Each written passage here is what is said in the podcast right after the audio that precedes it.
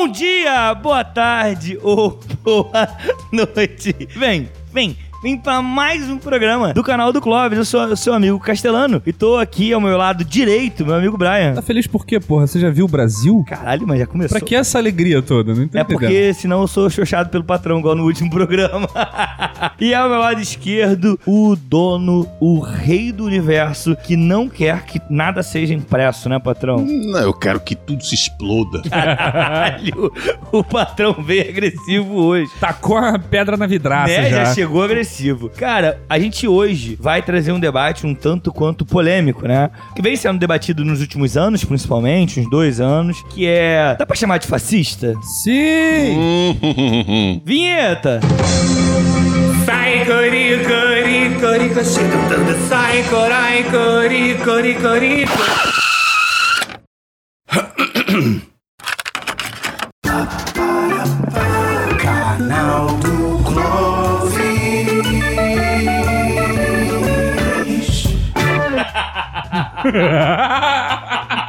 a abertura hoje tá diferente.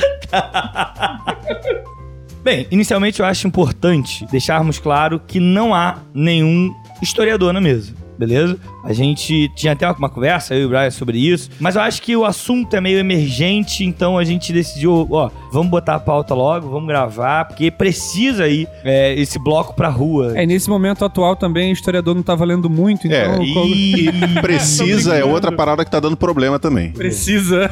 Nossa senhora! Hoje vocês estão que estão. Piada de CPI. É, é, total. Mas eu acho que dá pra gente desenrolar alguns debates aqui. Obviamente, a gente não vai tratar, por exemplo, sobre a história do fascismo em si, na raiz. Acho que a gente vai passear Ah, um não vai? pouco. Eu, eu li tanto à toa. Pô, que bom então, que bom.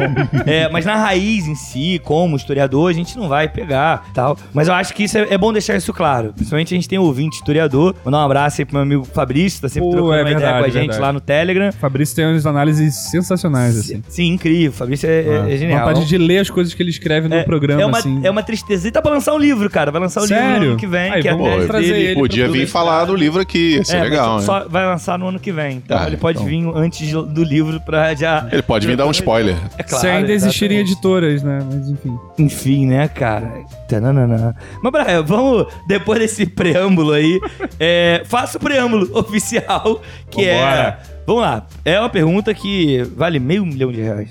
O que é o fascismo? Então.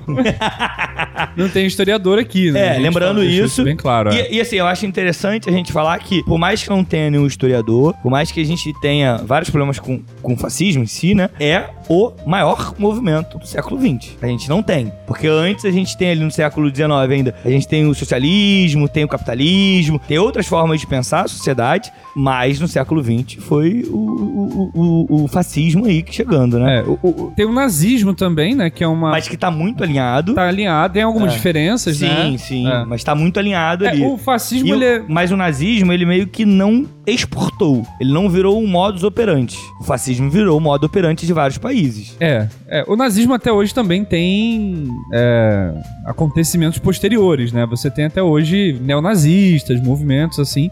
Mas o, o fascismo, ele é uma espécie de pensamento, né? Assim, uma filosofia, ao mesmo tempo é totalmente anti-intelectual, mas é uma espécie de forma de pensar como uma sociedade deve ser gerida. E essa forma de pensar, ela passa por vários itens, né? assim, várias características que são até contraditórias entre si. Então, por exemplo, você vai ter o fascismo trabalhado muito dentro da ideia de tradicionalismo, Sim, total. de um culto à personalidade, de uma visão nacionalista. Então, a gente tem várias características. Eu acho que valeria a pena até começar o, o programa fazendo uma, uma análise de um texto do Humberto Eco. Humberto Eco foi um... Que viveu, né? É, viveu no período fascista italiano. Sim. Especificamente o italiano, né? Porque Que é também lugares. um que deu uma cara, e eu acho que foi no fascismo italiano que teve o nome fascismo. Sim, sim. Por Até conta então, do Mussolini é, e tal. Até então era só um sistema que não, não tem um nome, né? Exatamente. E aí eles vão lá e marcam esse momento. Isso, né? tinha toda uma mitologia própria Sim, e tal. claro.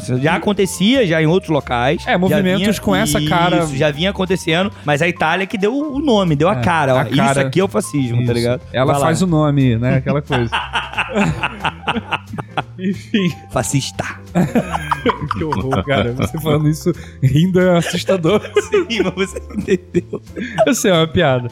Mas enfim, Humberto Eco ele tem um, um texto que é tipo uma palestra, uma fala dele na universidade, sei lá, que é sobre o fascismo eterno. Ele chama essa expressão de fascismo eterno para explicar que o fascismo não é só um, um período histórico, né? Porque a gente pode estudar isso na aula de história no colégio, que o fascismo aconteceu na Itália, Mussolini, década de 30 e tudo mais. Mas assim, o fascismo ele é um- uma espécie de, de etos, né? Um, um modo de conceber uma sociedade e Humberto Eco ele lista algumas coisas ali do que ele consideraria fascismo e eu queria ler Pô, por favor. mais vocês terem uma noção Eco. e a gente vai debatendo. Claro, e eu acho fundamental, cara, que é muito louco pensar isso, porque você falou agora, é, e, e é uma marca que ficou muito na minha cabeça, que é o fascismo ele ser um modus operandi, um pensamento anti-pensamento. É, É um, isso é muito louco, porque ele é um pensamento, é um modo é um operacional. modo de pensar. Sim, é. mas ele é contra todos os outros modos de pensar. Isso. Então é, é como se só existisse uma forma de pensar, tá ligado? Sim, muito é. louco isso. É, ele parte desse princípio mesmo de exclusão do que é diferente. É diferente, né? total, Isso é uma característica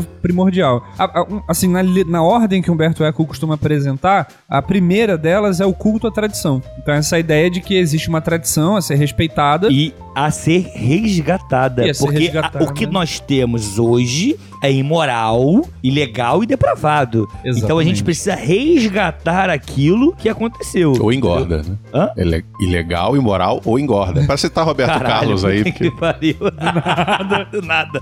E isso que você falou já junta com a segunda característica, que é o fato de que há uma negação da modernidade. Então, os tempos de hoje são uma desagregação, hoje em dia tá tudo uma bagunça, é preciso resgatar uma ordem, então esse sentimento de ordem vem atrás de uma tradição. Normalmente, no fascismo, você recupera... Aí, aí varia, porque o fascismo ele não é um fenômeno fechado, né? Então você vai ter exemplos onde você pode recuperar Idade Média, onde você pode recuperar um certo é, tradicionalismo romano. Então você tem várias dessas características. Por exemplo, a Itália, que tem Coliseu, né, todos aqueles prédios antigos, os caras usam uma arquitetura nova que ao mesmo tempo remonta a essas tradições de arquitetura do passado. Então você tem essa, esse culto da tradição negando a modernidade ao mesmo tempo, né? Então isso também é uma outra Mas é uma coisa moderna, negando E a é uma coisa modernidade. moderna negando a Então, modernidade. e aí eu, eu, eu tava, eu fico pensando que esse pensamento, antipensamento, essa modernidade, antimodernidade, é meio que um paradoxo, É cheio né, de contradições. é. É, O um- que o Humberto Eco tá mostrando é justamente isso, é cheio de contradição. É uma coisa curiosa, por exemplo, é que um dos principais assim braços armados do, do fascismo, do pensamento fascista, foi aquele movimento artístico chamado futurismo. Pô, então, muito louco isso, né? E no Brasil a gente teve uma galera também que acabou caindo ali no integralismo, né, isso, que é um outro movimento. Um outro movimento que próprio, também né? é muito parecido, tem É. muita feição, né? E aí eu fico pensando muito isso, é muito louco, tá ligado? É. E, inclusive eu tava recentemente dando aula sobre isso, e aí eu falei sobre, ó, essa galera aqui vai desembocar. Os camisas verdes. né? É, não, não, eu tô falando da Itália mesmo. Eu falei, Ah, ó, sim, sim. essa galera aqui vai desembocar no fascismo, Isso, tá ligado? Essa galera toda aqui vai abraçar o papai Mussolini e vai falar, ó, vamos junto, ficar todo mundo de cabeça pra baixo. É. Final da história. É, o, o criador do, do futurismo, que é o Filippo Tommaso Marinetti, É. ele tem um manifesto do futurismo. Né? Mani- Futurismo era um estilo de arte, de pintura. Sim. Mas ele propunha lá que se queimasse as bibliotecas e os museus, que se cultuasse a velocidade, a Aí, fábrica, o dinamismo da o coisa. né? dinamismo. Enfim, então isso vai dar no fascismo, né? Lá na frente. Total. É. Outro item também importante é o culto à ação. Culto à ação é tipo, as ações são mais importantes do que os discursos. Então o negócio é ir lá e fazer. Tem que mudar isso daí. Tem que botar tanque na rua, né? É. Pra pressionar alguma votação. É, você tem que fazer. tipo. E, e é aquela coisa bem típica do cara que, que lacra numa fala, assim. Ele fala e destrói o oponente, sabe? Então o cara tem que agir mais é, do é o que. cara do oclinho que cai, É, né? Isso, lacra- o turn down for what, É, assim. quem Esse- joga o microfone no meio da mesa, Isso, né? esse tipo de cara aí. Outro deles é o dissidência é traição, ou seja, qualquer pessoa que divirja, que pense diferente é um traidor, não é só uma pessoa que pensa diferente, é alguém pra ser eliminado, pra ser tornado um oponente, né? Então qualquer pessoa que dá uma vírgula fora do roteiro é inimigo. E aí isso me faz lembrar, por exemplo, de algumas pessoas que começam a, a, a olhar um certo tipo de governo que apoiou nas eleições de 2018 e esse cara virar inimigo. Por exemplo, o Lobão. O Lobão hoje é inimigo de todo mundo ali que tá ao redor do bolsonarismo. É Sérgio Moro, de alguma Sérgio forma. Moro virou uma pessoa não grata. Todo mundo que, de alguma Mandetta. forma, olha e fala, ó, isso aqui não dá pra concordar. Pra citar alguém sério também, o Alexandre Frota, um outro cara que também. Cara, eu vou te falar, o Alexandre Frota, a gente tem que bater palma pra ele. Ele votou contra a privatização do Correios, enquanto a Tabata Amaral votou, Votou a a favor. favor, tá É, ligado? verdade. Isso é muito louco. A Tabata Amaral, que tava no PDT, que tava no PDT do Brizola, Isso. que o partido orientou a votar contra a privatização, Votou a ela favor. votar. Ah, e ela a fez favor. um vídeo muito nada a ver, Muito ruim, explicando muito- tu viu? Chegou a ver o. Eu vi, eu vi. muito ruim. É. E o Frota foi contra o partido dele, que é a ordem do PSDB, é todo mundo votar a favor. Ele falou: não, aqui não. O Tiririca também votou contra, né? É, a privatização dos aí, Correios. olha que doideira, olha que ponto a gente Porque ele chegou. não quer aquele do pior que tá, não fica, né? É, Já é, ficou, agora Mas quer. eu vou te falar, ele fudeu a gente. Porque ele prometeu uma coisa e só veio piorando desde É que... verdade. Mas enfim, é, é- é- mas é realidade, né, cara? É realidade. Vamos lá, e os próximos pontos aí? Outro item, o medo da diferença, acho que a gente já falou um pouquinho sobre Sim, isso. total. Esse é muito bom. O apelo das frustrações sociais, ou seja, apelar de que o, o- o cenário tá ruim, tem uma crise econômica, tem muita corrupção, então é preciso fazer alguma coisa, botar ordem na casa. Tem que mudar o que tá aí. É, é bem isso, né? É, é- é tipo um pai, né, que chega dentro de casa Isso. e vai organizar tudo, porque tudo foi feito errado. Aí, tipo, ah, porque isso aí. E aí, qualquer coisa que acontece também nessa, nesse período é culpa do passado, né? Exatamente. Joga no passado, não, porque isso aí não deu pra gente organizar ainda, a gente tá organizando e tudo mais. E isso aí a gente viu num cenário nacional, mas a gente vê também em vários municípios, entendeu? Que assumem alguma gestão, não, mas isso aí é culpa do passado, é culpa do passado. É, tal. e pega nas frustrações, assim, é o discurso anticorrupção, anti qualquer problema que seja que pareça muito grave. E aí mistura com o próximo item, que é o, o apelo, o apego a narrativas, que é essa ideia de toda, tudo tem uma narrativa conspiratória, é uma mamadeira que vão oferecer que isso e aquilo, é uma vacina que implanta, ou seja, tudo é uma grande narrativa. assim. É uma, é uma eleição que tá comprada, mesmo eu ganhando todas as eleições. É. E aí é o que não faz sentido. Ganhei, mas foi fraude. Foi fraudado. Como? Calma aí, olha só. Se o cara entrou num sistema pra fraudar e você ganhou, ele não entrou. Porque senão ele ia fraudar, pô. O cara ia estar muito bem hoje. Não, você não entendeu. Ele quer ser que nem aquele cara que platina o jogo. Ele que- quer ganhar, mas quer ganhar bonito. Então tem que ser no primeiro turno. Que platina o jogo? Não entendi. Eu- Putz, eu achei que você fosse um jogador. Qu- Quando você zera o jogo por completo, você cumpriu tudo que tem no jogo, você platina o jogo. Nunca zerei nenhum jogo 100%. Nem eu. E nem por isso eu botava a culpa no videogame.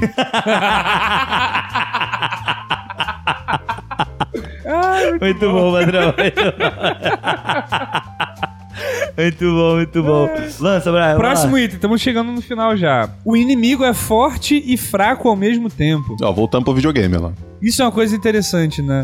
O inimigo ele é forte e fraco ao mesmo tempo. Ou seja, você tem que combater o inimigo. Ele é forte porque a gente precisa combatê-lo. Isso, mas ele é fraco porque a gente vai pode- conseguir Porque a gente dele. pode mais do que. Mas se a gente não fizer, ele é muito forte e vai nos derrubar. Então as narrativas conspiratórias de que tem alguém querendo derrubar a gente, mas ao mesmo tempo é fraco. É só botar um cabo e um soldado que você fecha. ao mesmo tempo que eles estão tramando contra. Ou seja, tem toda uma. É, aquela coisa duplo do. pensar, Sim, né? caraca, o duplo pensar, perfeito. Aquela coisa do Perfeito. caguei. Ah, foi timada. Eu caguei. Mas caguei. ele nunca tinha cagado nessa época. Não cagou, a gente viu que ele- ali. é. Ele era, era mentir sobre o fato de cagar Teve que tirar pela boca. Pois é. Não que ele não já soltasse pela boca antes. a vida toda. Enfim. Outro. O pacifismo é condenado, ou seja, nada de postura pacífica, é beligerante. Você tem que guerrear. Guerrear o tempo brigar. todo, brigar. Você Pra não, briga com tudo. você não, não acalma os ânimos, você só ele levanta, Infla, inflanta. infla, né? Aliás, é muito, é muito interessante as analogias, citando a CPI aqui de novo, de quando vai alguém da base do governo lá pra ser inquirido, e aí você vê no, no- no dia seguinte nas redes bolsonaristas, fala, fulano se defendeu como um leão, e ele foi pra cima, e ele não se acovardou. É, É isso, sempre essa, é- essa, é. é- essa narrativa de heroísmo, de ele luta. compra, né? Ele- É. Na real, eles vendem essa imagem de que os caras são grandes guerreiros que conseguiram ir lá e degladiar. Isso me lembra a Pare- parece, MBL. O, parece o Bial falando do pessoal do Big Brother. Pode falar que. Esses guerreiros da nave mãe. É, essa coisa. Isso me lembra, por exemplo, a galera do MBL, cara. A galera do MBL começou assim. Tipo, ah, eu- é, é, sei lá, quem calou a boca do professor e tal, isso e aquilo. Isso. E na real, tu pega a parada, não de nada. O cara ficou quieto. Era editado, né? É, e, e eles foram muito. A gente falou do Turn Down for What, é que eles usavam isso direto. Eles mesmos faziam isso, Isso pra aí. eles. Ah, isso em Exatamente. 2015 tinha a página já Bolsonaro Isso, opressor, isso que era aí. falas dele em plenário, e o Oclinho vinha caindo e tinha Que a imagem Tinha era o Bolsonaro com a Tinha um É, quadro, é, tinha um quadro do Quando era Pânico. meme ainda. Tinha um quadro do Pânico na TV.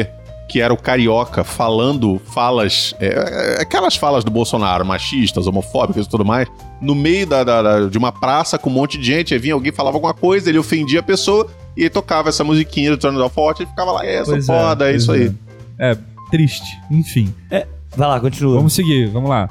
É, desprezo pelos mais fracos, acho que não tem nem o que comentar nesse. É, é próximo. porque a minoria tem que se curvar diante da maioria. É, exatamente. Educação para o heroísmo, né? Tudo é feito para ter essa figura heróica que luta contra o sistema, que tá contra tudo e contra todos, mas não arreda o pé, fica firme ali.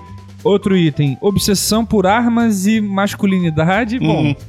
Ok, é, sim. algo mais a comentar? Não, eu acho que eu acho que você fechou aí. Tem mais dois, só pra, só pra fechar. Mas assim, sobre esse item, algo mais? Não, assim? esquece, Eu esquece. acho que, Eu né? acho que tá na cara, né? É. Outra, populismo seletivo. Como assim? É um populismo que só interessa ao grupo que te interessa, ou seja, é um populismo direcionado, porque tem a ideia do populista que ele é populista com toda a população. toda a população. Nesse caso é o populismo específico. Porque ele sempre vai fazer para agradar aquela área, todas as, fazer no sentido de ações. Tudo que É. ele vai falar, a narrativa que ele vai o construir. Brasil todo tá pedindo voto impresso. É isso. E que não Brasil é, todo, não sabe? é. Ele transforma em geral uma É, coisa mas aí quando ele faz isso, ele ativa gatilho nesses grupos aí, né? Total. aí. E, e aí ele mantém esse público ali o tempo todo. E ainda pauta a parada, porque todo mundo passa a comentar sobre isso. e aí Até quem é contra. até quem é contra e que pode começar a levantar dúvida porque tá todo mundo falando. Tem até um, um- um livro aí muito importante, esqueci o nome do autor agora, que é Os Mercadores da Dúvida, que é justamente essa ideia de financiar pessoas que têm uma certa relevância acadêmica, isso acontece nos Estados Unidos com muita força, que é você comprar, por exemplo, setores, departamentos inteiros de universidade com dinheiro de, de grandes empresas, empresas mega multibilionárias, e pagar essas pessoas para que elas façam discursos públicos, aparições públicas, para levantar dúvidas sobre certas coisas. É o que aconteceu, por exemplo, em relação ao aquecimento global num episódio famoso, que é o cara, o cara lá da USP, Ricardo Felício, que vai ao programa do Jô para dizer que o aquecimento global é uma farsa. Eu lembro disso. E o cara era um cara da USP, ou seja, e aí tem até o Pirula, que é o youtuber famoso de divulgação grande científica Pirula. na internet, que ele bate de frente direto com isso. Ele fala: esse maluco foi comprado para vender essa ideia. Então, assim, você tem gente dentro dos ramos científicos, das ciências Até exatas. porque, vemos como vemos. Eu peço até desculpa por te cortar, Brian. Não, tudo bem. Mas o mau caratismo tá em todo lugar, mano. É. Não importa. É, ah, e nesse caso o não, cara... é mal- não é só mau caratismo, não, é dinheiro que É, entra. então, mas é isso, é, dinheiro, pô. Foi um mau caratismo dele vender Ah, tá, não, uma tá, coisa, porque isso pra mim é, É um porque eu pensei no mau caratismo, assim, militante. O cara é, Não, ele, ele não. defende porque ele quer. É, não, é pro cara que quer tá dinheiro, ganhando. porra. E isso é mau caratismo também. É. Não, o cara claro, tá vendendo uma mentira, Claro que é. tá propagando uma coisa que não é verdade, e ele vai lá, mas ele tá fazendo isso por quê? Porque ele tá recebendo uma É. grana. Então, assim, é, isso é muito louco. É, sabe? isso acontece muito. Assim, tem até um filme bem, bem interessante, assim, um filme de humor bastante. A gente chama de humor negro, né? Que é aquele filme Obrigado por Fumar. Não sei se vocês estão ligados nesse filme. Tô ligado, mas eu não assisti. O protagonista do filme, ele vende a ideia. Ele é, ele é um lobista da Porra, indústria não, de eu cigarro. vi, eu lembrei que aí cola um monte de adesivo dele em um pedaço que ele vai parar no hospital, É. cola um monte de adesivo É. anti-tabaco nele, que É. aí aquele adesivo anti-tabaco contém tabaco. E quando colou um monte, ele teve uma overdose de Isso, tabaco, não isso, foi? é. Então eu vi esse filme. É que é um filme sobre um cara, é um anti-herói, né, no filme. Assim. É um cara. Um anti-herói não, o cara é filho da mãe mesmo. É, um filho da puta, total. O cara, ele é um lobista da indústria de cigarro, então ele faz aparições públicas na TV pra mostrar que o, não é, o cigarro não é perigoso. Ele não, não é nocivo. Só que é claro que é. Porque as pessoas fumam a vida toda. E o cara sabe disso. E o filme tem muito aquela coisa da quebra da quarta parede, né? Sim. Do cara que fala com o público. Então ele mostra pra você que ele sabe que Ele aquilo sabe é qual zoado. é o rolo. Mas o papel dele é chamar atenção, é conseguir vencer um di- discurso. Ele, quer, ele quer colocar a duvidazinha na cabeça de quem não tem certeza daquilo, de quem não tem informação daquilo. Exatamente. E aí você vê a população cair nessa, porque, claro, né?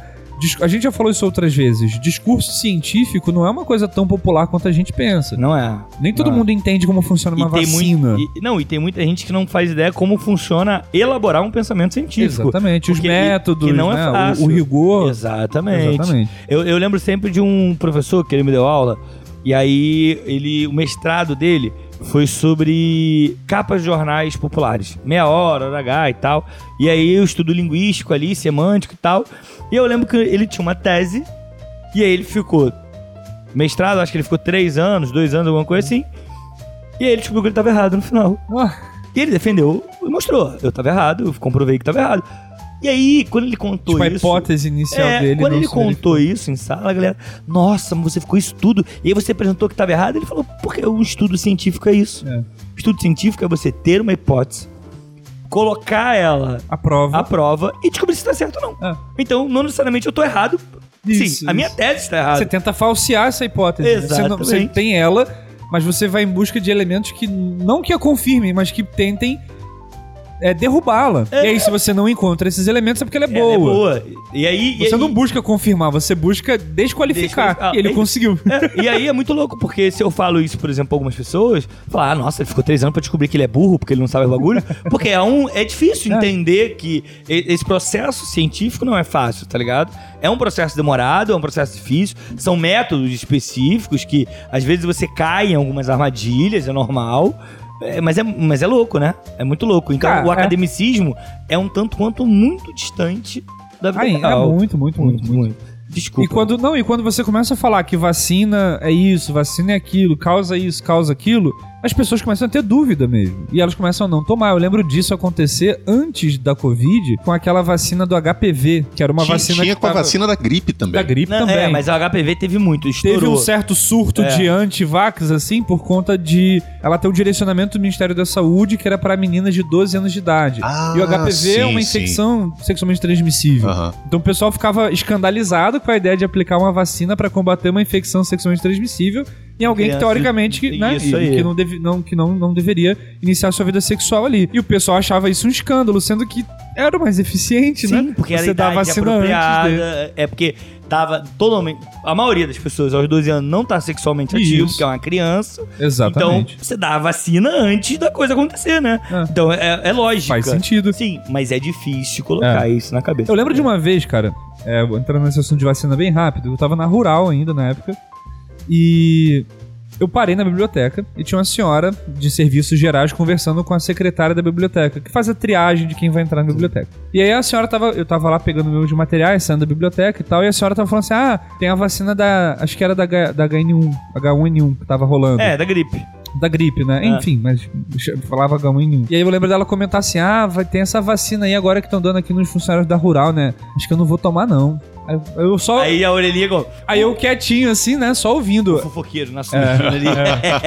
Eu já tava com tudo pronto pra ir embora, mas, Mas- eu abri a mochila de novo, aí tirei o estojo. Brian é fofoqueiro, cara, que nem eu. Muito bom, adoro. Aí eu abri o estojo, joguei as canetas. Assim.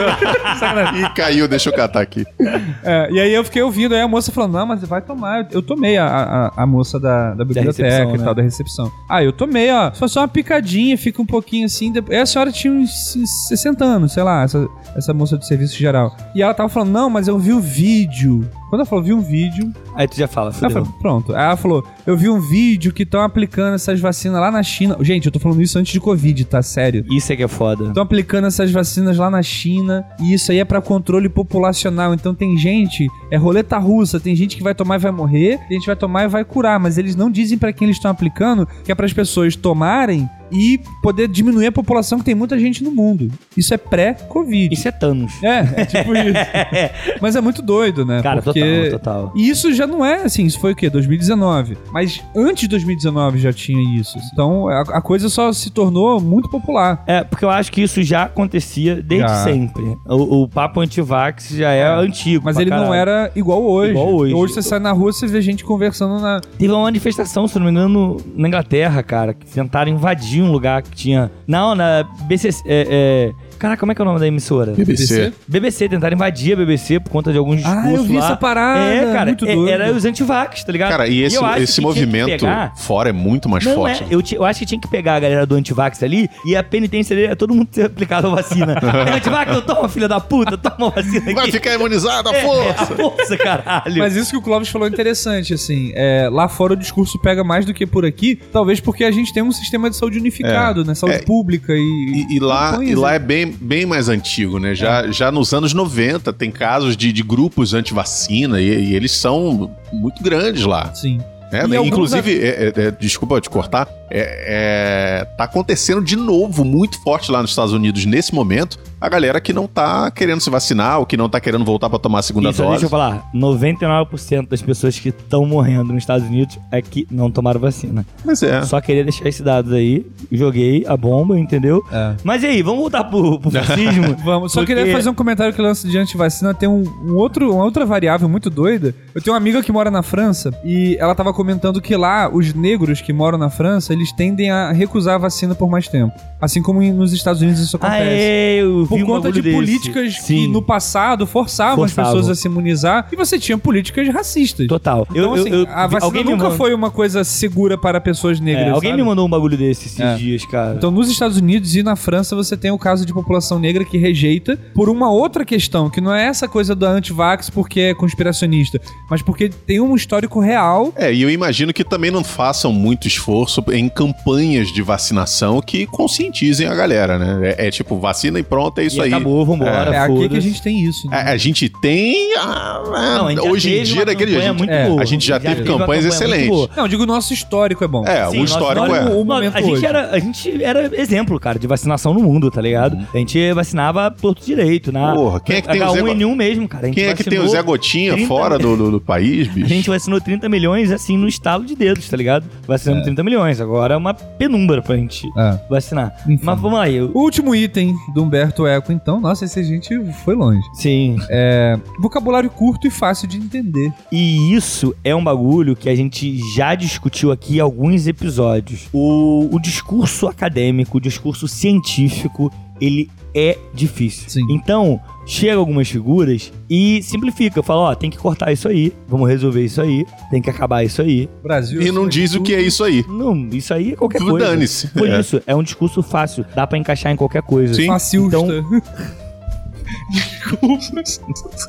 Cara, o foda é que a gente tá rindo no programa do Facilha. Ai, caralho, a gente tá fudido nessa edição. que merda. É, mas, cara, mas é muito louco, porque de fato ele vem de um discurso muito fácil, facilita o entendimento, mas quando ele tem que elaborar uma coisa muito grande, é difícil demais esse cara elaborar. Não tem. Sabe? É muito difícil. E Até, aí- até porque o, o receptor dessa mensagem, ele não- muitas vezes não vai conseguir absorver e, Mas não é e que ele decodificar não, não isso. ter, não, não é que ele não vai conseguir, é porque ele gosta de olhar e falar, ó, fala como a gente. Isso. Tá usando a mesma língua que eu. Isso. Tá falando a mesma coisa que eu. Ah, porque fulano de tal tem que morrer. Olha aí, eu quero ouvir isso. É dessa forma que ele A estrutura. simplificação mesmo. Exatamente. Porque você discutir políticas de Estado que vão levar décadas pra serem. pra renderem de fato, né? Isso é demorado, isso as pessoas. E, e é isso que você pega na urgência da população. Porque é urgente certas coisas. Ah, isso. E aí isso pega muito fácil. porque A única coisa que resposta deveria ser urgente não foi a vacina. É. Né? Mas, é, mas eles pegam isso. O que Eles que- pegam na urgência. Na urgência. A urgência mesmo da fragilidade emocional, né? Da população. Sim, total. Porque Exatamente. tava mamando o velho da van. e- Que, que... Que isso? Caralho, tá- Tô citando o cara lá, esse menino. Vai responder, não, puta! Por um acaso você não consegue digitar enquanto mama o velho da van? É verdade, é verdade. Esse menino é muito bom, É. né? Esse menino é muito bom. E eu lembro de quando rolou a campanha de 2018 que o plano de governo era um PowerPoint, lembra? Cara, de algumas Todo páginas. zoado, É, assim. de algumas páginas. Porque e algumas umas páginas. frases assim, educação, melhorar a educação É, e garantir. cara, era- era- era uma- frase. É, assim. Nossa, cara, qualquer é, é, é, dessas escolas de- que promovem debate ali, de, de turmas de primário, tem argumentos melhores. É, era sofrível aqui. Mas aí, aí é que é doido, porque pra gente aqui isso é tosco. Mas pra galera é isso, é aquilo aí, tem que melhorar, ele vai melhorar, ele falou que vai melhorar. Não é que ele vai criar não sei quantas escolas, vai melhorar a educação. Simplificou e a E galera pega, comprou. cara, porque é. claro, a simplicidade ela é poderosa. Sim, E é total. assim, porque a gente tem que também tomar cuidado pra não parecer que nós somos super elaborados e complexos e refinados e as pessoas são muito simples pra gente. Não, é porque a Não. simplicidade é poderosa é mesmo. isso, total. Se tivéssemos Então, falas simples pra coisas que a gente quer resolver, pô, porra, seria muito seria mais muito fácil. bom, muito é claro. fácil. E, e muitas vezes acaba sendo, a gente se seduz também por simplicidade. É, não, total, sem Ah. sombra de dúvida. Cara, é, e aí a gente falou do fascismo, e a ideia era vir numa ordem cronológica. Né? A ideia é a gente falar do fascismo lá para quem deu a cara ao fascismo, que era o fascismo italiano, e você trouxe brilhantemente o Humberto Eco, que é um cara que deveria coar mais por aí. E aí eu acho que. que foi que você me Só olhei, tô olhando, ué. O que Humberto tá Eco e coar? Deveria coar. Foi. Tu não escutou, não? Ele não pegou, ele não pegou. Eu usei por isso. Aí você ficou meio assim, eu falei, o Brian não gostou. Eu não peguei a piada, meu Deus. Foi muito boa, cara. Eu curti. Obrigado, Excelente. obrigado, obrigado. Maravilhoso. Tem que manter isso aí, hein? Aí, Você, ouvinte, peço Cara, perdão. o cara de fica, a gente, ele fica equipe. sofrendo aqui com os trocadilhos que a gente faz. Quando ele faz um, ele fica tão empolgado que ele faz um puta alarde.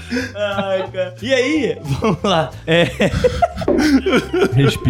Eu queria mudar a pergunta, em vez de a gente falar da coisa histórica. Eu queria perguntar assim: a população então é fascista? O que, que você acha? então, a gente ia acabar desembocando, porque eu de fato acho que o- a- os bolsominions base é, são O fascistas. que, que é o Bolsominion base? Que é aquele cara que defende com os dentes sempre, né? O tempo todo, até hoje. Cega- o, o que defende cegamente, você diz. Cegamente, ele é fascista. É. Ele não sabe que é, mas é. En- Então, mas foi o que eu tava falando aqui no Queima Pauta. Tem uma galera que é fascista sem saber que é. E, e- Tá e embora. gravando? É ele ia mudar a pergunta, a gente já tá, segura aí. É? É, a gente ah, então tava, desculpa. tava aqui no... Já era. Ah, já era? Eu acho que era. Ué, mas eu, caralho. eu tô gravando já tem 35 Não, minutos. sim, mas é porque ele falou, ó, vamos mudar a É, pergunta. Vamos mudar a pergunta. É, eu falei isso no microfone pra ser registrado. É, mas é, isso faz parte do programa. Ah, é? É, É. não era tipo Porra, foi off, mal. não. Foi mal, então. então vamos seguir. É isso, mantém essa Não, porra eu não toda. vou nem cortar. É, é bom. Agora vai, vai lá, patrão, fala aí. Não, eu já concluí. Caralho. Mas eu acho que assim, vamos lá. O cara me cortou pra. Porra, porque eu, eu tava perdido aqui, É, é, caralho. agora Você eu não comunicou perdi meu porra raciocínio. nenhuma. Eu não entendi nada, porque o Brian falou pro microfone assim, do tipo, ai, vamos mudar a pergunta. É, mas é Eu falei, durante o vamos. programa. Cara, não mas foi é, no era, ele fez um plot twist no meio do É, programa, eu foi peguei, isso. Eu peguei, quebrou a quarta parede aí, né? Mas então, cara, eu, eu vamos lá. Primeiro, a gente vai trazer pra atualidade, né? Esse fascismo pra chegar na população. Mas antes a gente tem que ir pro governo. A gente, na minha concepção, a gente não tem um governo fascista. Na minha concepção. Mas a gente tem um governante fascista. São diferentes. Governo, ele vai ter algumas coisas ainda seguindo o campo democrático. Tem instituições, tem, instituições que pessoas- funcionam. várias pessoas diferentes. Isso aí. Agora, o governante, ele é extremamente fascista. Ele flerta muito, muito, muito. Agora, a população, eu acho que aquele cara que tá lá na raiz, que ele defende friamente, que ele apoia o que um fascista fala, eu acho que dá pra chamar de fascista também. Não sei. Não estou falando que todo mundo que votou no Bolsonaro seja fascista. Porque eu não acho. E nem acho que todo mundo que votou nele é mau caráter. Qual, é qual pessoa seria a diferença entre o fascista e o simpatizante do fascismo? Caralho, pra mim não existe. É tipo o católico não praticante e o praticante, é isso? Pra mim não existe. É porque o fascista e o cara que simpatiza com o fascista. Só, só abrir um parênteses, não tô falando nada mal da, da, da igreja católica, tá, gente? Foi só um exemplo, Uma por favor. né? É. Mas eu acho que o fascista e o não fascista, e, e o cara que simpatiza, pode dizer que é o cara que não é racista, mas simpatiza com as, as práticas racistas. Eu acho que é o mesmo padrão, tá ligado? Porra, não tem como. É que nem eu falo, ou você é racista, ou você luta uma, um- você tá pregando uma luta antirracista, tá ligado? Porque você não tem como não ser, ah, eu não sou racista. Não, porque primeiro que a gente aqui, três brancos, praticamente, numa forma geral, nós somos racistas. A gente luta uma desconstrução o tempo todo pra isso. Mas o fascismo, pra mim, é- é- são duas formas. Ou você é fascista, ou você entende que aquilo é fascismo, você não vai simpatizar com aquilo, tá ligado? Se você simpatiza, você tá se identificando de alguma Sim, forma com sim. aquilo que é fascista. Ou seja, aquelas práticas é, toda que o Humberto Eco falou, de tipo, não tem o diferente, é, esse pensamento de que agora nada é válido, tudo é ruim, e aí você começa a identificar quais a violência, que você pode não gostar do que acontece hoje. Por exemplo, ah, eu acho a música de hoje chata. Você pode gostar, o patrão tá aqui a prova não gosta de nada que é novo. A última banda que ele escuta que, que, que existe deve ter morrido já ter 20 anos, o cara. Mas, é, a gente não é isso, mas é do tipo, isso é ruim, eu tenho que destruir. Esse é o pensamento, porque isso é imoral. Então, quando o cara olha uma pessoa falando sobre isso e olha e fala: olha, tá aí, tem que ser dessa forma, eu acho que é preocupante. Eu É, acho que porque, essa é galera porque o cara tá determinando. tá no- é, é. Exatamente. Eu acho que essa galera já tá num caminho complicado. Então, eu acho que a população em si, eu não sei se ela é fascista, mas eu acho que tem uma população aí que se curte, tá ligado? Que, que não sabe que é, É isso. mas tem as mesmas práticas. Eu não tô falando que ela é fascista, tô falando que ela tem práticas fascistas, tá Sim. ligado? É, eu acho que talvez nesse caso a gente teria que fazer uma diferenciação assim metodológica do fascismo com Não, não, essas só frase características. curta, só coisa curtinha. yeah. Do fascismo com o bolsonarismo, porque eu acho que esse termo ele é bem recente, né? Claro, só pode existir a partir do Bolsonaro presidente, mas assim, é um termo que eu acho que explica bem esse fenômeno, porque eu entendo tudo que você tá falando, mas eu, eu tenho algumas dificuldades de acompanhar esse raciocínio, porque por mais que você tenha uma parcela dos votantes e apoiadores do Bolsonaro que tenham ideias fascistas mesmo, eu acho que tem uma galera que vê o bolsonarismo como um fenômeno que é multifacetado. Então você tem uma galera que gosta do Bolsonaro por um aspecto específico dele e aos outros aspectos essa pessoa até discorda. Mas, Mas- aquele outro fator é tão preponderante pra ela É, como, que por ela exemplo, a mantém questão- o apoio ali. Por exemplo, Eu- a questão econômica. Teve, teve muita gente que Tem gente votou no, Mas, no ó, Bolsonaro eu até pela questão entendo o que econômica. você tá falando, eu até entendo real. Mas eu, na minha cabeça, eu não consigo. Ah, não, eu apoio porque é uma questão econômica, mas tá tudo certo. Ele destruiu o esporte, ele destruiu a educação, tá tudo tranquilo. Não, não, eu, eu, eu- eu concordo totalmente com você. Não, eu mas o, eu o que entendi, o eu Brad tá entendi falando faz o todo que o Brad tá sentido. falando. E isso vai de encontro ao que você falou da galera que é e não sabe. É, mas eu acho, na minha opinião, na minha opinião, o bolsonarismo, ele é uma vertente do fascismo. Fascismo, Eu sim. acho. É uma prática muito parecida. Se a gente para... Pega o que, um, que você leu aí, são quantos itens? 14 isso. Pega os 14 itens. Dá um check total. Total, É, porra, é uma- isso. é- E não tô falando do Bolsonaro. Eu tô falando da base do Bolsonaro. Sim, sim, porque a base dele acabou se tornando poluída de um modo diferente até dele mesmo. Eu- ao ponto que só, ele, às vezes, não aguenta a galera dele. Eu falo... Exatamente. Ele, ele, às vezes é mais moderado que a É, galera. total. Eu falo, eu falo uma coisa, já deve ter um tempo. O Bolsonaro, ele vai morrer daqui a um tempo. Eu espero que ele fique vivo pra pagar pelas coisas que ele tá falando. Eu não desejo a morte dele. Eu não desejo. Eu acho que ele tem que ficar vivo e pagar por tudo isso que tá fazendo.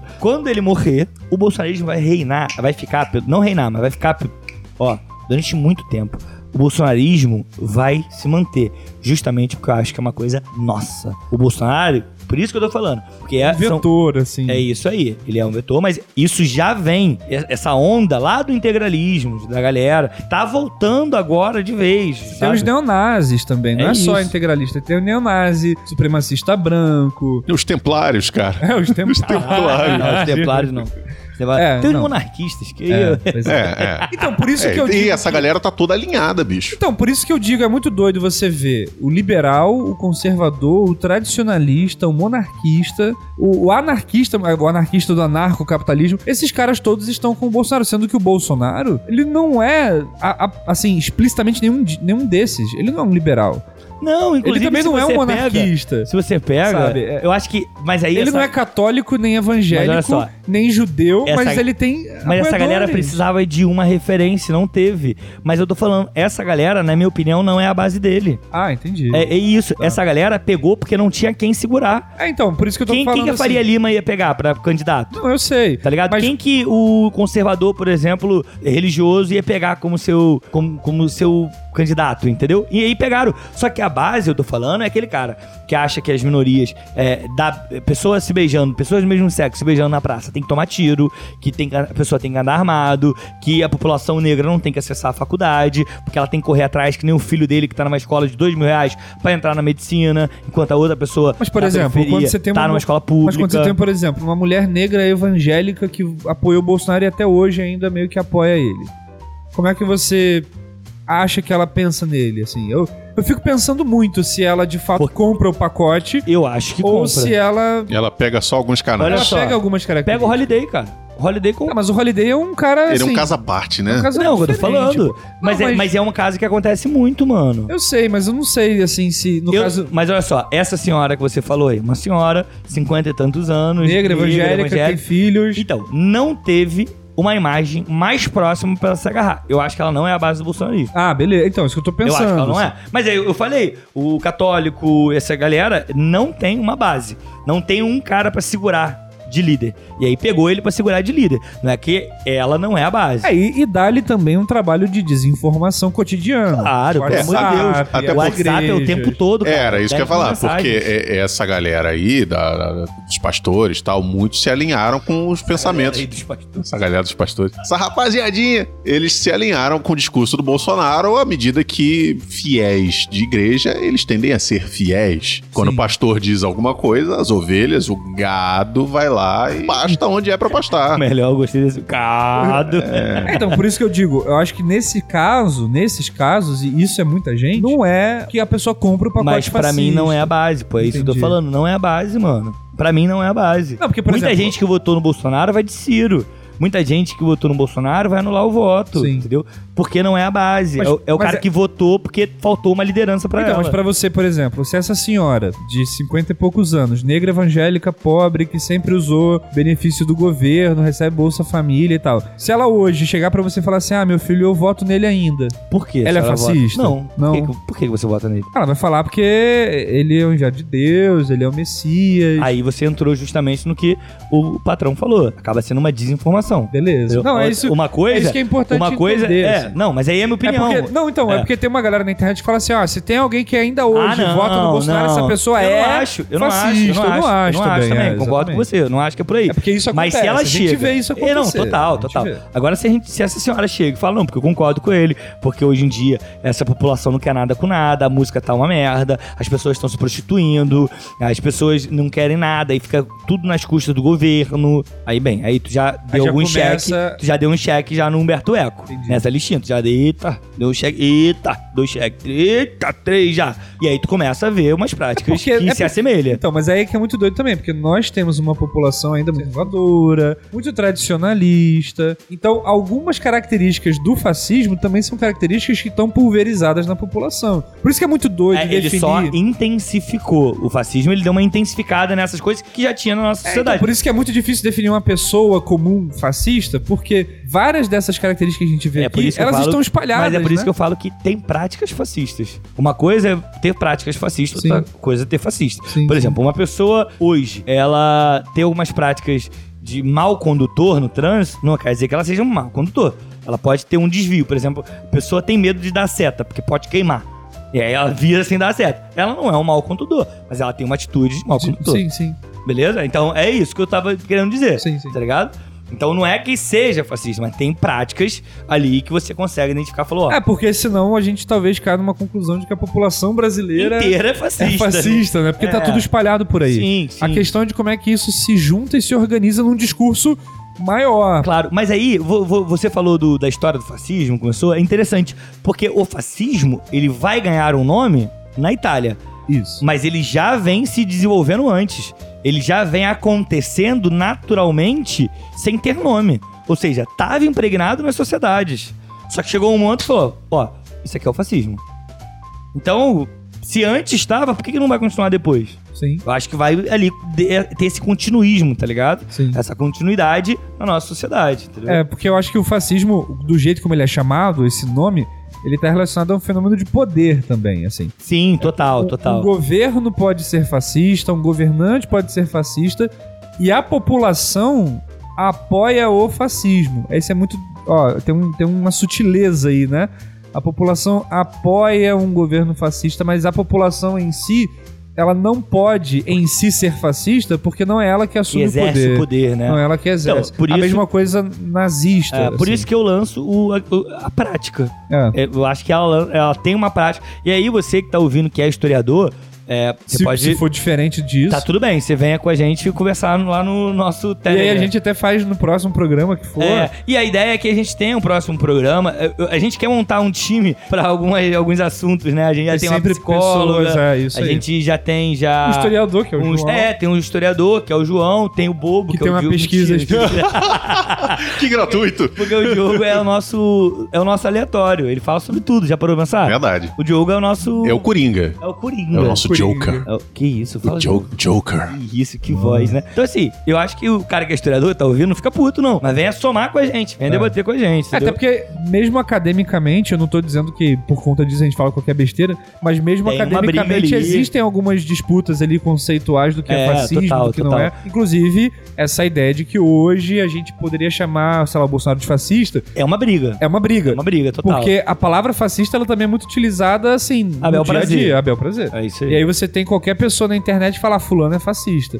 Só porque é conservador. E aí, tipo, já chamaram o Kim Kataguiri de fascista, por exemplo. Eu não acho que ele seja fascista. Não, Ele é, É. conservador. Fa- Fascista e comunista agora virou uma espécie de xingamento. As pessoas não sabem nem É, às vezes o que é, estão é. falando. E Isso aí- contribui para um E empobrecimento. né? contribui para um empobrecimento e teórico também, porque a galera Sim. começa a criar um paralelo entre o fascismo e o comunismo por conta das extremos, do- dos extremos. E aí a teoria da ferradura. Como se o fascismo o que fosse. é uma distorção absurda das coisas, É, a- entendeu? A, teoria da ferradura, rapidinho aqui, é, é- tentar pensar tanto pra direita quanto pra esquerda que nos Os extremos, extremos tá da próximo. esquerda e da direita são parecidos, né? E não Então, são. Na prática, na, na teoria da ferradura, quanto mais extrema direita você for, mais parecido com a extrema esquerda aí, você será. Eu, eu sempre cito Sabrina Fernandes, que é do Tese 11, sensacional. Canal Tese 1. É, ela tem um livro que eu esqueci agora, pra mudar o mundo. mórbidos? ah, não, pra- para mudar o mundo. Se, para- você- se quiser mudar o mundo. Se quiser mudar o, número, o, o mundo. O começo desse livro é ela quebrando essa teoria. E a Sabrina, é, assim, é genial. A Sabrina é uma teórica muito, muito boa. Sim, é boa, Sabe? Eu boa. gosto muito dela. E ela quebra isso. Então, assim, essa galera fica tentando comparar dois termos que eu acho complicado. Mas tudo hoje em dia é isso. Ou é comunista ou é fascista.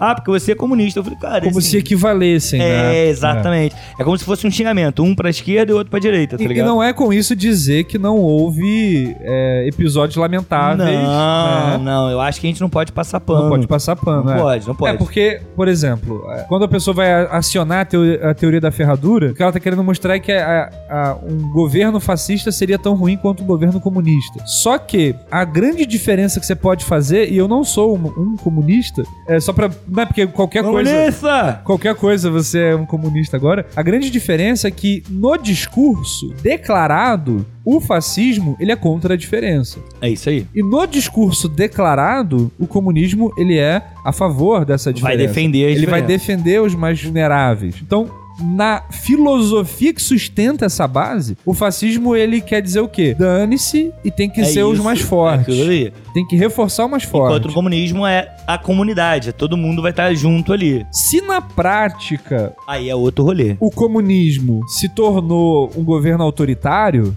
isso não corresponde à filosofia comunista. É Ou seja, você pode acusar o governo do fulano de ter sido um governo autoritário, mas você não pode, pode. acusar essa ideologia, ideologia é de ser em si uma ideologia Porque ela não é, porque ela não é. E muito pelo contrário. E aí. Embora esse- existam críticas que se façam, Claro. E a Mas- crítica é boa. Porque criticar em, baseado em algo é bom, porque você vai construindo outras coisas, você vai construindo um pensamento. Sim. Você vê uma crítica ali, você faz a crítica, você vai melhorando a coisa, você vai construindo. A crítica é isso, não é pra destruir o é, outro. tanto é que o marxismo tem um corpus teórico imenso. Imenso, imenso. E Até aí hoje. é o ponto que eu quero chegar. Enquanto o fascismo ele vai ter uma base, e tudo que vai ao redor destrói, quebra, tudo que segue outra linha quebra, o comunismo, por ele ser essa coisa mais aberta, ele vai ter inúmeras vertentes. E assim, não precisa ir longe, eu pego o Partido dos Trabalhadores, o PT. Dentro do PT há inúmeras correntes diferentes. Vai ter o, o trotskista, vai ter o, o Leninista. vai ter o marxista tal coisa. Maoísta. É, é isso. Por quê? Porque eles respeitam justamente essa diversificação das ideias. Não precisa ter uma base só e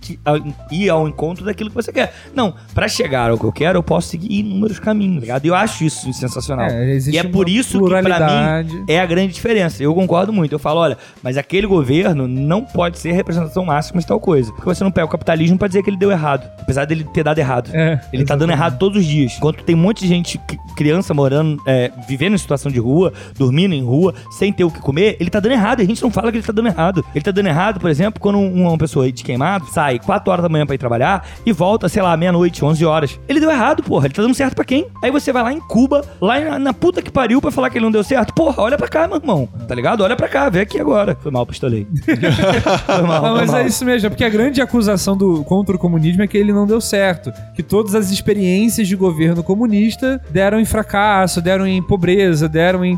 No fim das contas, deu tudo errado. Bom, a gente tá vivendo um mundo ótimo. né? Porra, né? É isso que eu falo. Caralho, tá bom pra quem, mano? A gente vive bem pra Tá caramba. bom pra quem? Mas aí que tá. A, a mentalidade da direita, isso é um- uma questão teórica também, assim, em geral, a gente pode chegar numa espécie de consenso de que o que, o que une as direitas em geral é uma espécie de naturalização da desigualdade. É isso aí. O pensamento de direita, em geral, ele é assim: o mundo é desigual. E foda-se. E aí a gente vai. Lide com isso. E a gente vai viver o melhor que puder. E beleza, se o cara conseguir melhorar de vida, legal, bacana, mas assim, não há muito o que fazer. Você vai transgredir a natureza se você tentar igualar todo mundo, porque todo mundo é desigual por natureza. E aí isso vai dar errado. Por isso que experiências de sociedades socialistas, comunistas deram errado, porque tentou planificar todo mundo. Nós somos desiguais por natureza, que é a ideia do capitalismo. Ou seja, é, é natural que tenha gente milionária e bilionária. Por mais que isso, pare... que isso seja uma aberração do sistema. E é uma, uma é uma aberração, é que tá que ficando parece. cada vez maior, não é? Por exemplo, o, o Jeff Bezos lá, ele chegou a ter 100 bilhões agora.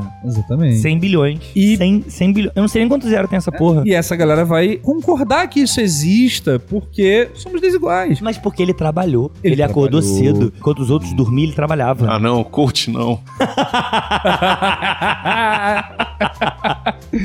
Entende? Então, assim, é, é muito engraçado isso, porque a acusação contra, contra as experiências comunistas é essa. Os governos deram errado.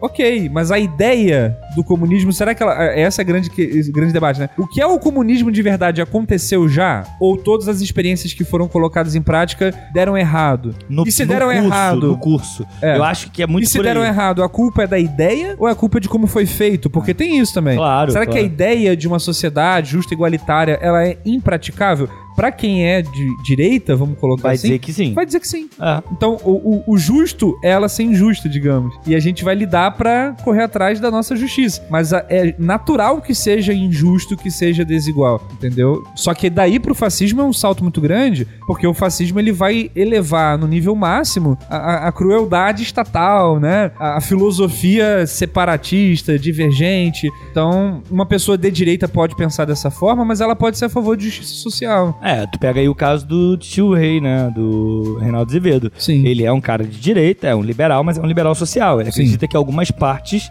da, do Estado não pode quebrar. Por exemplo, educação e saúde pra ele é do Estado. O Estado E tem que tocar. embora sejamos desiguais por natureza, Sim. é possível direcionar recursos para uma ou outra pessoa. É isso. Mas a, a filosofia base continua intacta, ou seja, somos desiguais Somos- por natureza. e ponto. E ponto. Há estratégias, mas somos desiguais por natureza. Enquanto que uma filosofia mais à esquerda seria é possível alcançar uma igualdade para todos. E igualdade não quer dizer que eu e o Castelano tenhamos o mesmo salário e nem possamos comprar coisas da mesma cor, ou porque muita gente cai Mesmo corte folclore, de né? cabelo, né? Sim. Aquela coisa da padronização estética A gente até geral. falou isso, né? Acusam tanto na Coreia do Norte de só poder cortar Sim. o cabelo de quatro E jeitos. chega aqui- E tá todo mundo usando a mesma camisa da Renner. Não, engraçado minha mãe hoje. Eu tava no carro, levando ela pra algum lugar. Ela falou: Nossa, mas tem tanta gente barbuda hoje em dia, né? É, Viva o capitalismo e sua diversidade. Barbudo com camisa de lenhadora. Todo mundo, barbudo com camisa de lenhadora. Todo mundo igual. É isso É aí. isso. Bom, fascismo, voltando. Cara, deixa eu, deixa eu perguntar uma coisa, que isso é uma dúvida que vai ficar. Faça uma rápida diferenciação pra gente encerrar, porque eu acho que a gente tocou em muitos pontos. Eu acho que só pra encerrar, dá uma diferença. Uma diferença, assim, que você entende sobre fascismo e nazismo pra galera. Me parece, E lembrando que a gente não é historiador. é, me parece importante. que o fascismo ele é um pouco mais eclético e contraditório nas referências. Então você vai ter, por exemplo, assim, é, um cara sentado num cavalo ostentando uma bandeira como se fosse um cavaleiro medieval. E ao mesmo tempo essa bandeira é da monarquia, que não tem nada a ver com medievalismo. E ao mesmo tempo você vai ter uma imagem de Jesus no meio, que não quer dizer nada. Assim, o, o, o fascismo ele é muito eclético, assim, ele é bem coisa de boomer, sabe? Porque, eu- porque isso eu acho que se dá ao fato do fascismo ter, ter tido tanta experiência em tantos lugares ao mesmo tempo. E é por isso que eu falei com você, e aqui no programa, que o fascismo ele aconteceu em muitos lugares. Muitos lugares. Foi acontecendo, pipocou um monte de fascismo até a gente chegar ao que a gente conhece hoje como o fascismo italiano, que é a nossa referência. Sim. O nazismo, eu vejo que ele tem uma extensão apenas de um, de um nazismo. Tipo, o nazismo ele tem uma extensão de um dele. O nazismo ele é uma, uma concepção mais fechada. É, isso aí. Ele tem um E aí, acabamento. ele segue, ele pode reverberar, mas ele vai seguir essa linhagem. Então, e ele tem até um manual estético que é seguido por muitos deles. Inclusive- De tudo. Foi seguido por um ministro de comunicação, né? É. Reproduziu ipsis literis, É. frase a frase, Frase a frase. a- uma fala do Goebbels, que era o ministro. É, da- não, não só só é, propaganda discurso, Não, a estética, ambientação, a a, estética era- música, era tudo. tudo. É, o nazismo ele recupera um, um- um paganismo, né? Recupera símbolos. A suástica não é um símbolo original dos nazistas, é um símbolo antigo, pagão. Tem estátuas na cultura hindu. Então ele recupera essa ideia, recupera essa ideia de uma música pujante, forte. Tem toda uma estética própria do nazismo, né? Então tem uma simbologia, tem uma mitologia, mas não que o fascismo não tenha, né? Mas o nazismo ele tem a mesma, digamos assim, de alguma forma, né? E ela meio que se mantém. Ela é mais certa- centralizada, tem É. uma base mais forte. e ela tem essa concepção de uma produção científica de uma raça pura, né? Que é essa ideia do, do- da Do perseguição ariano, né? contra pessoas tipo, negras, judeus, né? A eliminação dessas pessoas e a produção mesmo científica de uma raça pura, que seriam os arianos. O fascismo também tem uma ideia de uma limpeza étnica e tal, mas ela não é tão elaborada, É. digamos assim, quanto o nazismo, até porque o fascismo ele pode mudar de acordo, De com o acordo com. contexto. É isso aí. E o E, é por isso ele- que eu falei, o nazismo ele É. segue uma cartilhazinha. Ele segue uma cartilha. Enquanto. E eu acho que é muito por isso, porque pipocou. Cara, pipocou muito. Muito, muitos locais Sim. com vários é, pensamentos ainda fascistas. o Vargas tinha um que- certo alinhamento, né? Eu, eu falo, o integralismo brasileiro é. É fascista, é um braço do fascismo. É isso, entendeu? Chegou até aqui. Inclusive, esses caras hoje estão tomando o PTB. Tomaram o PTB. PTB. Isso. Do, do Bob Jefferson, lá. É, Roberto Jefferson. é, do Bob Jefferson. Bob Jefferson. Esse, aí- esse aí já caducou. Nossa, demais. As, as fotos dele, muito surreais. Então, a gente fez esse apanhado, logicamente, assim. É, a gente nem raso. vai entrar em muitos detalhes do É. nazismo, que não é o fato Não é o, aqui. não é o foco Não é o foco até, embora também existam materiais aí que Reverberando. mostram uma proximidade muito grande Do, do presidente, é isso? com Meu Deus. neonazistas, né? Chocada. Veja aí o- o- a- uma carta que foi divulgada recentemente. Intercept, não foi? É, uma, uma historiadora, pesquisadora, é, ela é uma das grandes especialistas em neonazismo no Brasil hoje. E ela encontrou em arquivos de sites antigos, que ela baixou todos os arquivos, assim, antes do site ser excluído, porque obviamente em um momento ele seria excluído, já que o nazismo é crime, né? É, ela baixou tudo isso pra poder fazer a pesquisa dela e ela revisitando aquilo, ela encontrou uma carta do Jair Bolsonaro em 2002 Que. Parabenizando, parabenizando não, agradecendo a, aos internautas. 2002 não, acho que eu tô forçando um pouco, né? Acho que é 2008. Não lembro Não agora. lembro, não lembro. É, acho que eu forcei um pouquinho, mas enfim.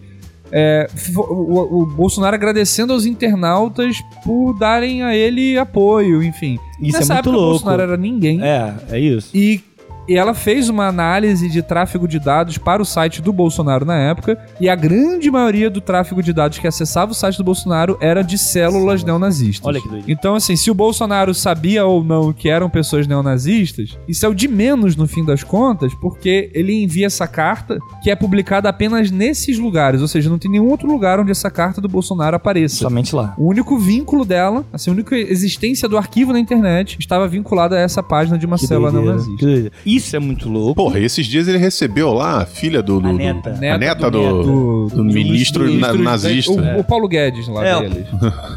Cara, mas aí, deixa eu falar uma coisa. O posto Ipiranga. esse, esse programa. Perdemos o patrão.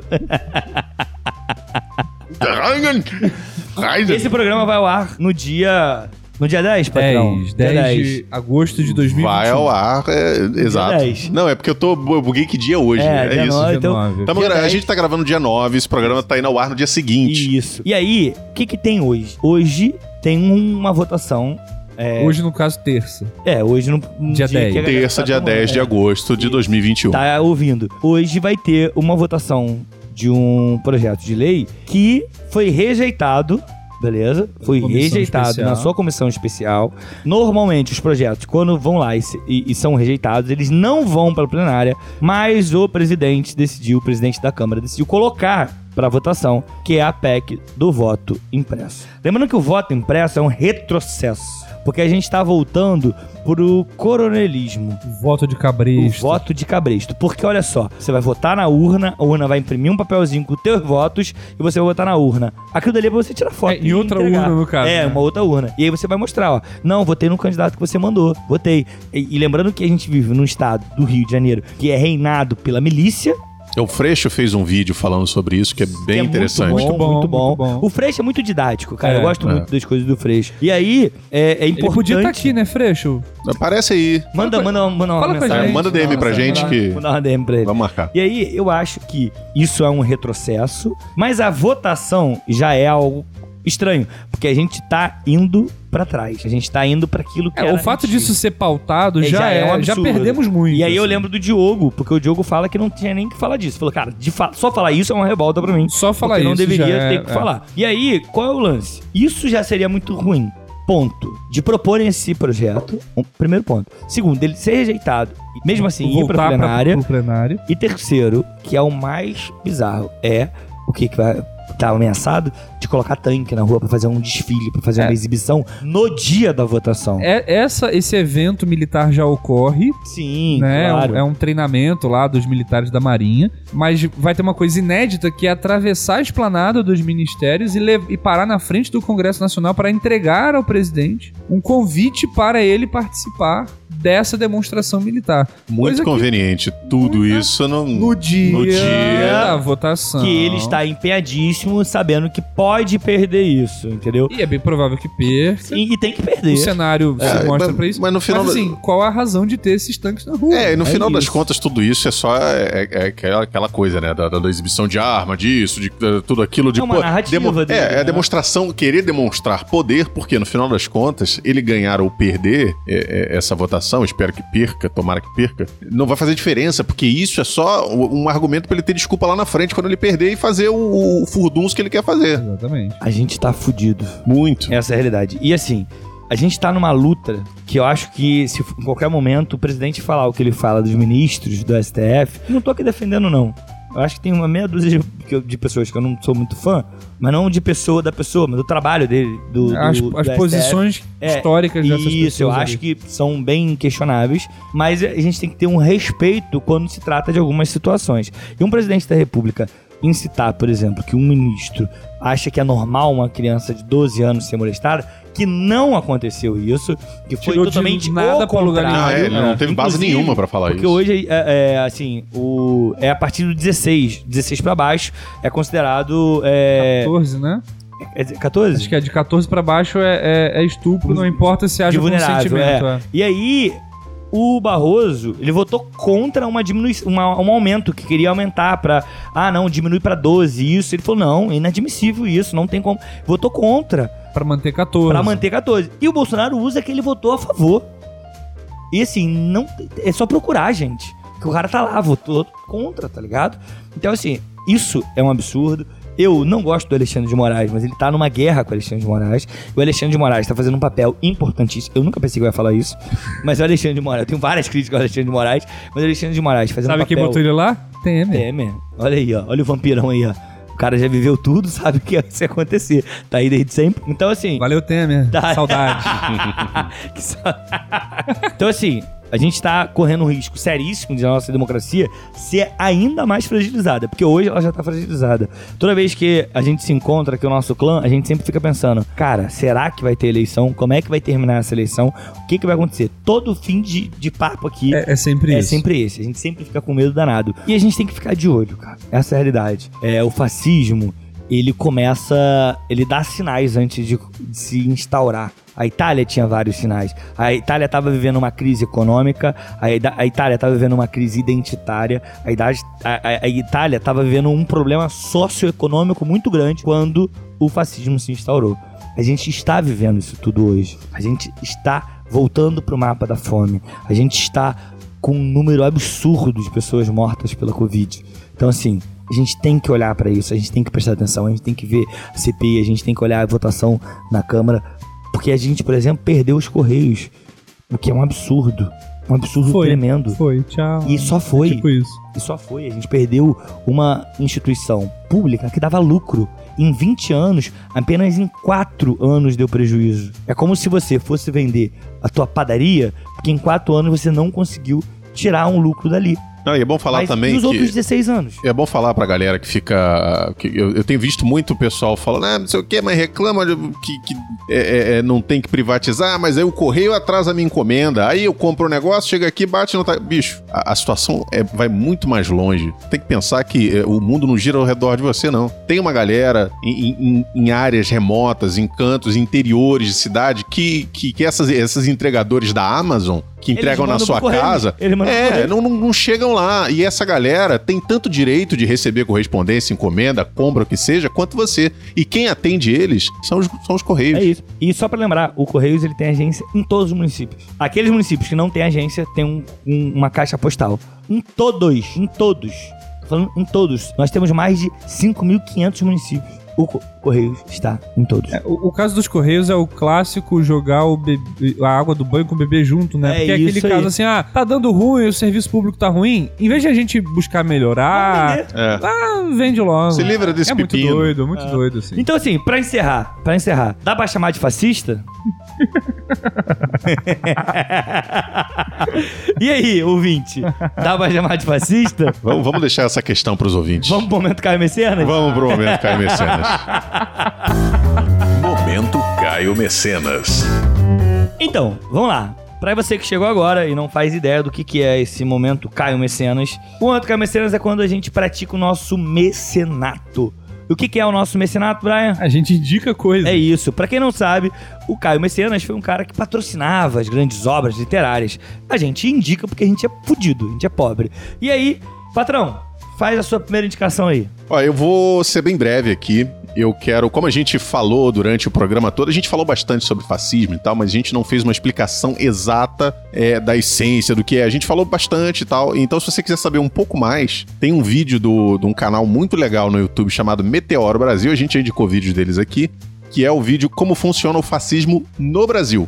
É bem interessante E aí, esse eles vídeo. já responderam a minha pergunta. É, pois é, então, enfim, eles vão responder lá. Ou não. Então, vão lá no, no, no canal do Meteoro Brasil, procurem lá, ou bota só no YouTube como funciona o fascismo no Brasil. E aí, como eles dizem, vá lá se você quiser. Muito bom, cara, muito bom. Acho que o Meteoro Brasil é um canal muito bom. Eu já tô um pouco saturado do Meteoro, vou ser sincero, não assisto mais Meteoro. Eu acompanho a CPI por eles. Eu tive uma fase que eu acompanhava Meteoro direto. Eu cansei. Só isso. Já tá não é anos ruim. luz agora de você. Nossa senhora. Eu, eu, eu levei uns segundos pra entender. O Diogo não vem, mas manda seus viados, né? Brian, a tua indicação, irmão? Eu vou indicar duas coisas. A primeira delas não tem a ver com o tema. Não tem que ter nunca. Não tem que ter, é só. Porque se tivesse que ter, seria fascismo. Vou indicar aqui o Mussolini. A ordem é essa. Muito bom. É uma série que eu sempre tive curiosidade de assistir e só assisti por- pela comodidade da HBO Max, que estreou no Brasil aí recentemente. Mas quem, quem gosta de cavucar a internet acha fácil aí pra outros meios enco- encontrar essa série. Uma série curta, tem duas temporadas, cada temporada tem sete episódios. Eu não terminei a segunda temporada, mas eu vou indicar a primeira, Ah, você tá indicando uma coisa que você não viu. não terminei. Ele, ele começou, Ah, ele já tá. viu a primeira temporada. Mas a primeira funciona como uma espécie de minissérie, porque de fato ela foi uma minissérie e depois é que o, o barulho foi tão grande que decidiram fazer uma segunda. É, que é uma série da HBO original chamada Big Little Lies, que é uma série estrelada pela Nicole Kidman, Reese Witherspoon. gente braba. É, tem a Laura Dern, tem, tem a Zoe Kravitz, enfim, as mulheres são as protagonistas da série. E é uma série de. Assim, não dá pra dizer que é uma série de crime, mas no primeiro episódio ocorre um crime, num evento, na cidade pequenininha onde se passa a história. Nesse crime você não sabe quem morreu, você não sabe quem matou e você não sabe a motivação para que isso tenha acontecido. E a partir das investigações, você começa a conhecer a história das mulheres, que são as principais da história.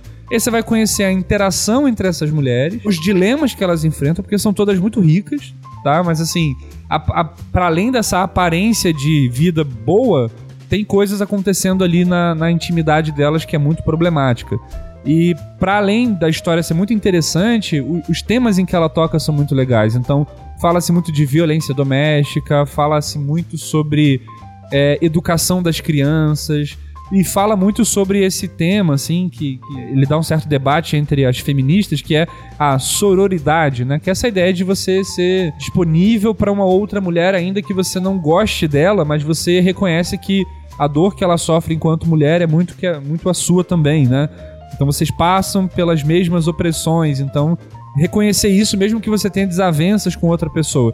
É uma série muito boa, muito bem feita, os episódios são muito assim, bem acabados, as, as atuações são impressionantes e em especial Nicole Kidman que tá assim, num trabalho da vida, assim, é um negócio impressionante o trabalho dela. E para além de tudo que eu tô falando, assim, as atuações, a história, tudo, o elenco, a trilha sonora é sensacional, assim. É uma trilha sonora que todo episódio você se pega cantarolando uma música junto porque eles têm assim um, um momento muito bom de usar De a trilha. é É maneiro, uma trilha maneiro. muito eclética. Cara, é muito bom, assim, a Pô, série é um... eu vou pegar até pra mim, assim. Cara, eu acho que vale muito muito, muito a pena. E ela, assim, ela vai se descamando na sua frente, sabe? No primeiro episódio, você não imagina onde aquilo vai parar. E a coisa vai se desdobrando. Vai se assim. É muito, muito Maneiro, legal. maneiro. E a segunda dica, né? Porque eu falei que ia ter duas. A, a primeira é essa. E a segunda, cara, eu queria indicar só, assim, um, um tema de pesquisa para as pessoas aí. Tem um cara que eu gosto muito no Twitter, que é o Orlando Calheiro. Porra, sensacional, É. anarcofino. Ele faz um. É, o arroba anarcofino, ele faz o acompanhamento da CPI pela Twitch, né? Sensacional. E, e o anarcofino, o Orlando, ele tem uma. Ele é um estudioso, né? Ele é, ele é antropólogo. Ele é professor da formação. PUC, salvo engano. Ele foi professor da Foi. PUC um tempo, é.